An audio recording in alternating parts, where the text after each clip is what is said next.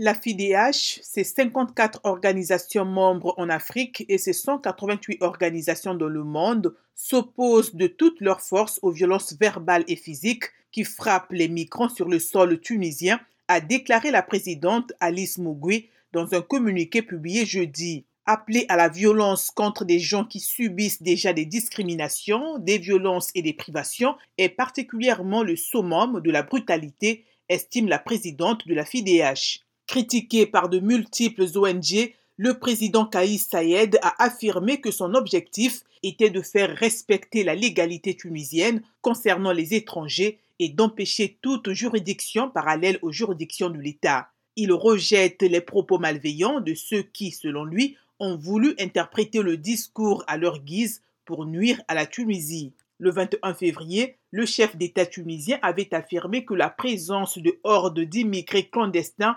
originaires d'Afrique subsaharienne était source de violence et de crimes et relevait d'une entreprise criminelle visant à changer la composition démographique du pays. Son discours a été suivi par une recrudescence d'agressions à l'encontre de ces migrants, poussant des dizaines d'entre eux à demander à leurs ambassades à être rapatriés.